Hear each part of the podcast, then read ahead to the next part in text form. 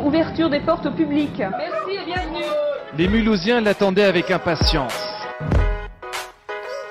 Et oui, il est 8h sur Radio MNE 107.5 FM et sur radio-mne.com.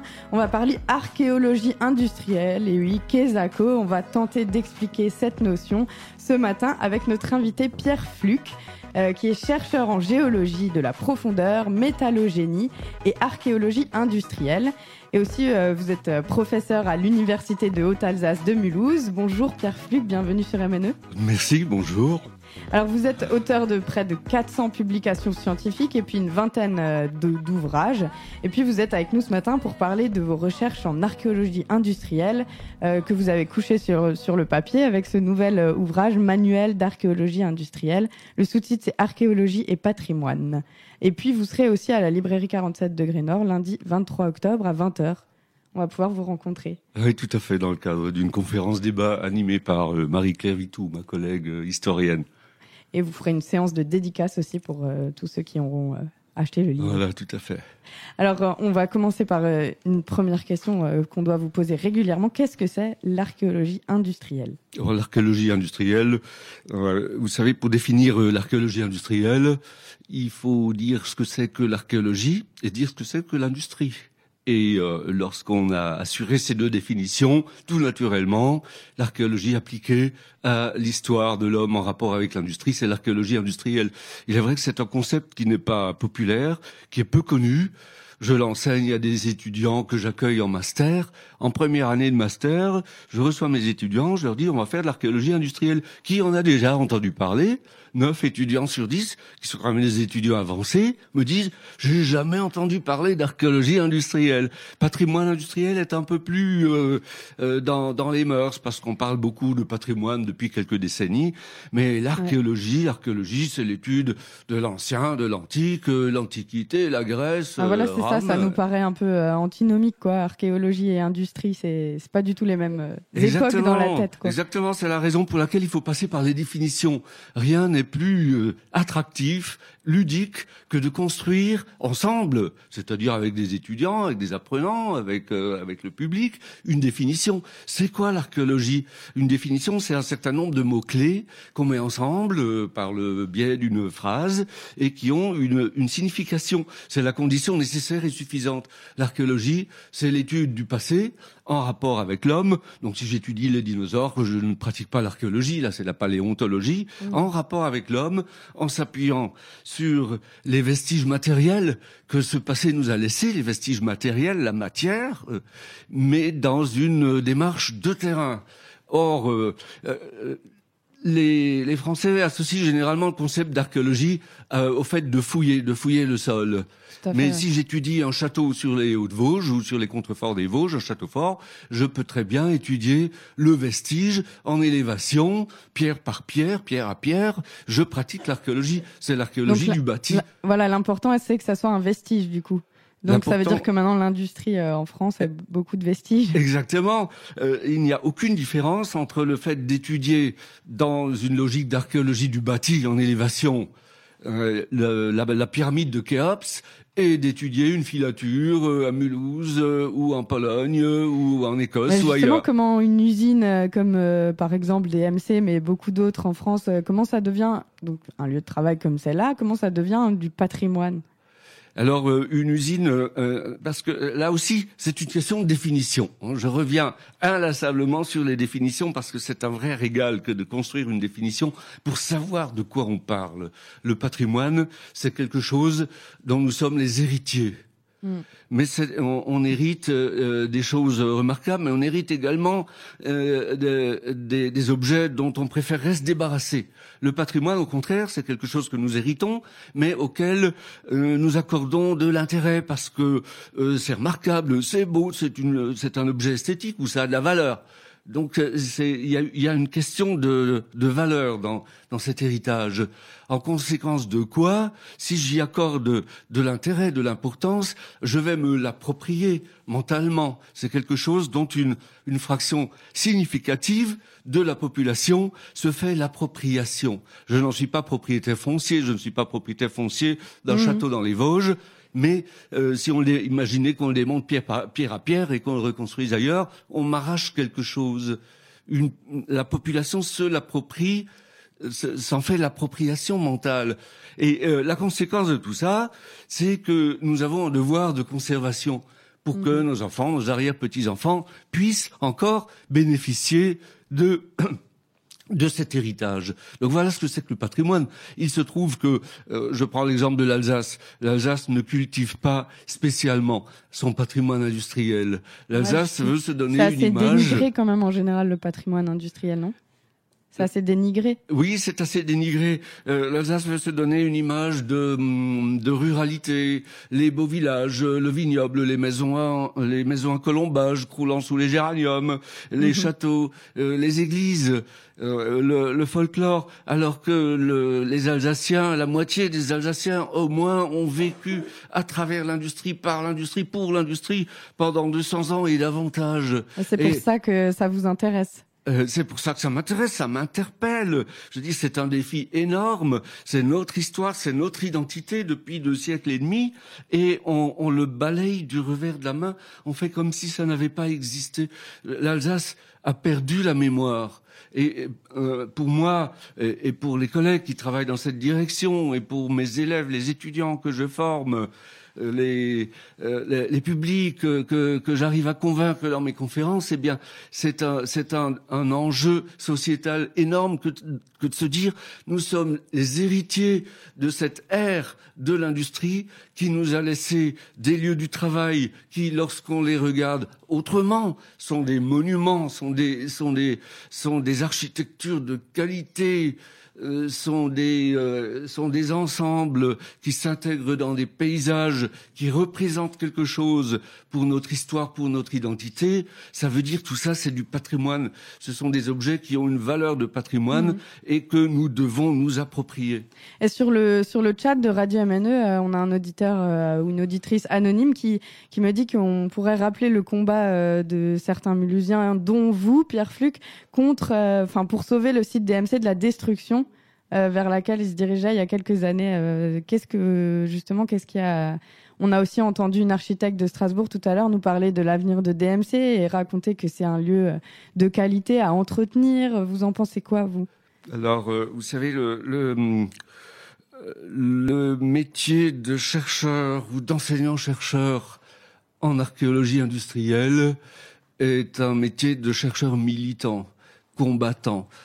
Ce chercheur-là, euh, à l'inverse d'autres disciplines où on défriche la science, on, construit la connaissance, là aussi on construit de la connaissance, mais on ne peut pas rester indifférent face à la désagrégation de ce que nous héritons. Le chercheur doit euh, militer pour euh, faire le maximum pour essayer de sauvegarder ce, ce patrimoine. Euh, sinon, qui est, son lieu de recherche. Sinon, la mission est ratée. Je veux dire, on a une mission de recherche, une mission de transmettre les résultats de la recherche, qui est le passage obligé pour la patrimonialisation. Vous savez, c'est un mot un peu emprunté, patrimonialisation, mais on l'utilise. Il y a deux moyens. Euh, la commission des monuments historiques va classer tel site, tel autre site, un peu quelquefois au détriment de la population. Je dirais c'est une patrimonialisation forcée. Mhm. La belle patrimonialisation, c'est celle qui consiste à convaincre nos concitoyens que c'est intéressant pour eux, que c'est important pour eux et que c'est valorisant pour eux de conserver tel ensemble tel paysage, euh, tel vestige du passé pour y construire l'avenir. Alors le cas de DMC est emblématique. DMC est un, mm. grand site, un grand site euh, euh, qui occupe pas mal d'hectares. Il y a beaucoup de grands sites comme ça de par le monde. J'ai visité avec une de mes doctorantes, voici voici trois mois, des grands sites en Pologne, dans la ville de Łódź. Ça s'écrit Lodz, mais ça se prononce Łódź. C'est un Mulhouse, c'est la Mulhouse de Pologne. Mulhouse est la Manchester française et Łódź est la Manchester polonaise. Mais à Łódź, vous avez des MC, je dirais à la puissance 10, et toutes ces grandes usines de briques rouges ont été transformées assez rapidement, dans l'espace d'une décennie, ont été transformées en lieux de culture, cinéma, musée, euh, logement, lieu d'habitation, loft, euh, justement, euh, entreprise. En tant que chercheur comme vous, ça vous paraît être la bonne occupation d'un site comme ça, de faire ce, qui est fait aussi un peu ici, de la culture, des, de, de revivre dans les lieux ça, ça vous gêne pas en tant que chercheur non, bien au contraire. je veux dire, la, la clé de la pérennisation d'un site qui est reconnu comme étant patrimonial réside dans les fonctions multiples, dans la, la, multiplicité, dans la diversité de la programmation qu'on va y intégrer et le fait de euh, vous faites un, une bibliothèque ou vous y mettez une entreprise, ça n'est pas forcément voué à un avenir dans la très longue, dans le, dans le long terme. Au contraire, un site d'une certaine importance. Prenez le cas de Vesserlin dans la vallée de Saint-Amarin, qui est tout près d'ici. C'est un site d'excellence en milieu rural dans lequel on a juxtaposé les fonctions d'habitat, d'accueil de, de la petite enfance. Euh, de, euh, de culture, euh, d'accueil dans des structures muséographiques, de le fait de, de, de juste apposer des fonctions multiples assure une, une pérennité à la, à la réutilisation, à la réutilisation d'un site patrimonial. Et alors, dans vos études, donc, je sais que vous êtes allé euh, dans, dans le monde entier pour, euh, pour faire euh, de l'archéologie industrielle. Mais à Mulhouse, qu'est-ce que vous avez constaté à propos de ça? Alors, effectivement, vous savez, le, le chercheur, dans une discipline comme l'archéologie, ou l'archéologie industrielle en particulier, le chercheur doit sortir de son laboratoire pour étudier ce qui se l'état des lieux ce qui se fait, ce qui, ce qui s'est fait dans les différents pays du monde. Il se trouve qu'en 2010, j'ai été nommé à l'Institut universitaire de France. Ça m'a donné des moyens de, de programmer des voyages d'études et de recherche de par le monde. Et j'ai visité beaucoup de pays dans le monde occidental, entre le, les différents pays d'Europe, euh, l'Islande, l'Amérique du Nord, l'Amérique centrale, euh, la Russie. Ça m'a permis de voir, de rencontrer des universitaires, de rencontrer des organisations, des associations qui militent pour le patrimoine industriel. Ça m'a permis de, de, de comprendre l'organisation, les logiques d'un grand nombre de sites, de paysages, et c'est comme ça qu'on apprend. Et c'est comme ça que le chercheur accumule la, la culture, le bagage qui lui est nécessaire pour avoir une vision euh, globale d'une discipline. Et tout ça m'a montré que à Mulhouse, nous sommes très très timoré dans la reconversion du, du patrimoine hérité de l'industrie. Et c'est, on peut peut-être le regretter parce que Mulhouse est une ville médiévale, comme beaucoup de villes dans la Mitteleuropa, qui a une histoire, qui a une histoire belle, euh, qui était pendant longtemps euh, euh, une petite république qui avait des affinités avec les cantons suisses. Et euh, voilà que un beau jour de 1746, l'industrie vient à surgir dans cette petite ville bourgeoise et change totalement la donne. C'est le, le, démarrage, le, le déclic d'un décollage industriel, 25 ans avant la révolution industrielle en Grande-Bretagne quand même, euh, qui s'est amplifié durant tout le 19e siècle. Et Mulhouse peut s'enorgueillir d'une histoire hors du commun qui est liée à cette, cette incroyable inflation industrielle de, de cette ville euh, qui fait qu'elle ne ressemble à aucune autre dans, dans, dans un rayon de plusieurs centaines de kilomètres. C'est ce qui fait l'originalité, la spécificité, la singularité de Mulhouse. Et c'est sur ce type d'héritage que Mulhouse doit s'appuyer pour dire voilà, nous sommes une ville différente des autres. Nous avons des, nous avons des, un, un patrimoine hors du commun et, et à, à partager avec, euh, euh, la, citoyenneté. Alors Pierre Fluc, on parle beaucoup de Mulhouse, on va se pencher un peu plus sur, sur le manuel euh, d'archéologie industrielle après la pause musicale. Euh, on parle d'usine, donc on propose un titre haute couture de Synapson, puisque ici c'était l'usine textile hein, de DMC. Donc euh, voilà, c'est un petit euh, clin d'œil sur MNE tout de suite, Synapson. Femmes sont toujours trop peupliers et qu'elles ne sont jamais assez élégantes.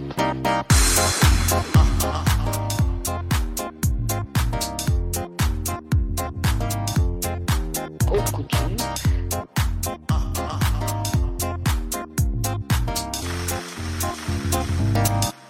Il n'y a pas de style en France.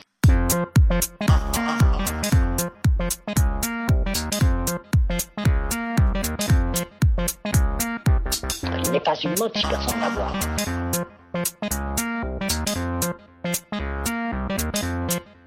Haute couture.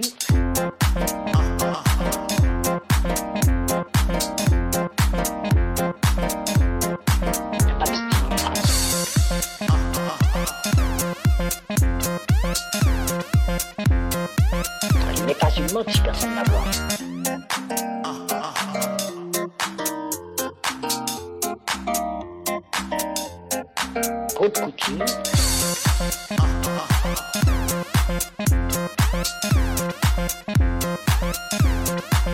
abstinence,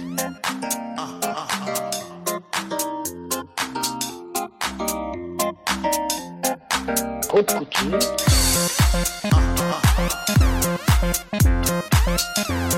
femmes sont toujours trop oubliées et qu'elles ne sont jamais assez.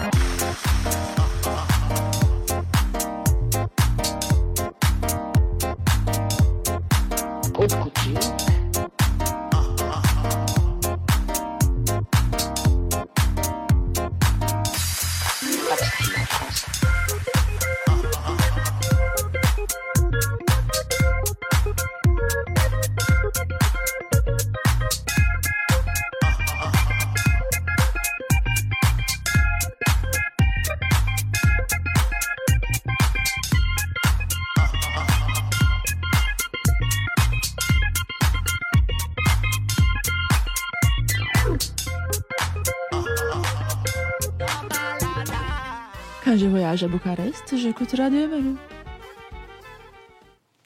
Pierre Fluc est notre invité ce matin sur Radio MNE pour parler de ses recherches en archéologie industrielle et puis de la sortie de son dernier ouvrage, Manuel d'archéologie industrielle. On vous rappelle aussi que vous pourrez rencontrer Pierre Fluc euh, lundi 23 octobre à 20h à la librairie 47 degrés Nord pour une conférence rencontre puis une séance de dédicace. Voilà, alors Pierre Fluc, euh, qu'est-ce que vous cherchiez à comprendre ou à savoir quand vous vous êtes déplacé dans le monde entier pour, euh, pour visiter des sites industriels? Il y avait un objectif précis où vous avez découvert. euh, L'objectif, c'était de découvrir l'industrie Ah ouais. dans le monde, mais l'industrie sous toutes ses formes, de la mine au textile, en passant par la métallurgie, par euh, la, la chimie, par les ressources.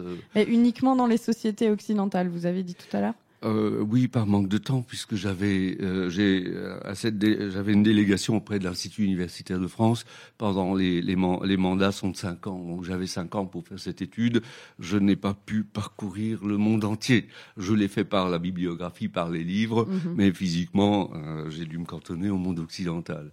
Ce qui est déjà pas mal. Vous avez bien voyagé du coup pour ça. Et donc c'est l'industrie sous toutes ses formes, mais c'est aussi l'industrie de toutes les époques, parce qu'en général, quand on Ah oui. quand on évoque l'industrie, on pense à la révolution industrielle. On est totalement sous la tutelle de- des Anglais, hein, la révolution industrielle. Ouais, justement, En- c'est quoi la période du euh, coup euh, Alors euh, euh, là aussi, c'est une question de définition. L'industrie, c'est quelque chose euh, qui se distingue de l'artisanat parce qu'il y a beaucoup de beaucoup d'acteurs. Il y a la division, on y, on y voit la division du travail, euh, les sources externes de financement, le, le- la commercialisation indirecte des produits. Si on applique ces critères, eh bien de l'industrie, on en rencontre aussi bien au XVIIIe siècle qu'au XVIIe, au XVIe siècle, à, à- à travers le Moyen Âge, en Antiquité et même dans la préhistoire. Et c'est ça qui est c'est intéressant beaucoup de plus faire vieux que ce qu'on croit. surgir des formes anciennes de l'industrie et de la considérer dans la durée, dans toute la plénitude de, de, de, de, de l'histoire, de l'histoire de l'homme. Hmm. Et vous proposez là un manuel d'archéologie industrielle. Donc manuel, ça signifie quand même un ouvrage euh, didactique ou scolaire. euh, Voilà, oui, oui. À qui s'est destiné ce, Euh, ce livre? Alors ce manuel, bon, je propose un manuel parce que ça n'existe pas, c'était un, un manque. hein, Mhm. hein, euh, il en existe, hein, il y a un, un Handbook of Industrial Archaeology en, anglais, mais je pense pas exactement comme les Anglais, donc je voulais le faire à ma manière. Là, on c'est le premier en langue française. On avait un- un précurseur qui était Maurice Domas, qui avait publié l'archéologie industrielle en France en 1980. Mais ça, c'est un manuel qui se veut, euh, puisqu'il est écrit par un universitaire que j'ai des étudiants, c'était d'abord un outil de travail. C'est en fait, c'est le contenu de mes cours étoffé, euh, augmenté de, tout ce qui a été, euh, toutes les informations que j'ai récoltées dans mes voyages, et qui est destiné à des universitaires, soit à des enseignants, ou alors à des étudiants, mais également à tout, à toutes les personnes qui sont motivées par la reconversion de l'héritage de l'industrie, par la reconversion des friches, euh, euh, quelles sont les, les règles, euh, quels sont les, résultats auxquels on peut, aspirer. Et donc les architectes, les urbanistes, les ingénieurs, les porteurs de projets, les, les collectivités terri- territoriales vont y trouver de l'intérêt. Et en Oui. même temps, ce livre s'adresse à un large public parce que j'essaie d'écrire de façon à ce que ce soit lisible par tout le monde. Ça, c'est un. euh, J'aime beaucoup hein, l'effort de, de, de didactique, de pédagogie et de me mettre, de mettre la, la, la connaissance scientifique à la portée du public. Ça, c'est pour moi, c'est une passion. Et, Oui, et voilà, vous avez part, quand euh, même euh, choisi un format, un grand format, euh, un peu comme les beaux livres, comme on dit, et puis il y a quand même beaucoup d'images à l'intérieur. Voilà, il y a beaucoup un- d'images. Alors c'est un livre de 524 pages euh, et qui contient euh, euh, de mes voyages. J'ai ramené 40 000, euh, 40 000 photographies parce que je, je suis assez fan de photographie. Euh, dans le livre, il y en a 700, hein, 700 images, ce qui fait que c'est en même temps un beau livre d'images à, à feuilleter, tout simplement. Voilà, qui est aussi euh, intéressant. Et combien de temps vous avez mis à réaliser cet ouvrage? Donc, un ouvrage 100% mulhousien avec 524 pages. Et combien vous avez dit Voilà. photographies? Alors euh, euh, 700 photographies, hein, 700 photographies, un certain nombre de figures également, dont certains sont inédites. hein. Par exemple, le, le triangle du patrimoine, ça c'est nouveau. hein. Je l'ai inventé, mais euh, j'en porte pas la seule responsabilité. J'ai fait ça avec mes étudiants. C'est toujours du travail collectif. Vous savez, le chercheur, euh, surtout en archéologie, on travaille de façon collective. C'est une, une discipline qui s'écrit socialement. Et donc, avec mes étudiants, les séances de partage des cours sont souvent des séances de partage, et nous aboutissons à des, des concepts euh, innovants comme le triangle du patrimoine dont les trois pôles sont la nature, les réalisations matérielles fabriquées par l'homme, et puis l'immatériel, comme euh, la langue alsacienne, par exemple. Donc, ça sent, il y a, il y a un certain nombre de surprises, de, de surprises dans, dans ce livre. Et De nouveautés, même pour les connaisseurs, quoi. Voilà, exactement, exactement. Et alors, euh, on Donc va- j'ai euh, Oui, combien de temps J'ai mis euh, sept ans à le, à le réaliser? 7 ans, ouais. Voilà. C'est pas une thèse. Euh, C'est pas- pas... une thèse, non. On peut considérer que c'est l'équivalent d'une thèse, euh, mais j'ai fait d'autres choses en même temps. hein. Je n'ai pas fait que, je n'ai pas fait que ça. On arrive la- tout doucement à la fin de cette interview, Pierre Fluc, mais euh, où est-ce qu'on pourra retrouver cet ouvrage euh, Déjà, j'imagine à la librairie 47 de Grénard. Oui, bien sûr, Le oui, 23 je- octobre. ben, dans toutes les bonnes librairies. hein, euh, et puis si les libraires ne l'ont pas en stock, soit vous le commandez, soit vous changez de libraire. hein, voilà. Qu'est-ce que vous conseillez comme libraire mulhousien Ah non, il m'appartient pas de dire euh, tel libraire ou tel autre. hein. J'ai fait une, sé- une séance de dédicace chez, chez Bizet, et puis, euh, et puis cette conférence débat à 47 degrés nord. Voilà, donc la conférence débat lundi 23 octobre à 20h à la librairie. Euh, on vous y retrouvera. Et puis, merci beaucoup, Pierre Fluc, d'être venu ce matin. Ben, merci de m'avoir invité. Je me réjouis aussi de rencontrer euh, les uns et les autres, de vous rencontrer euh, à l'occasion de cette euh, conférence débat. On invite en tout cas tout le monde à s'intéresser aux friches hein, et à essayer de- d'y construire euh, des projets en tout genre. Ben, c'est un sujet extraordinaire qui va révéler beaucoup de découvertes à, à beaucoup de monde. Merci beaucoup, Pierre Fluc, et bonne journée à vous. Radio MNE vous parle aussi en alsacien. Alsace représente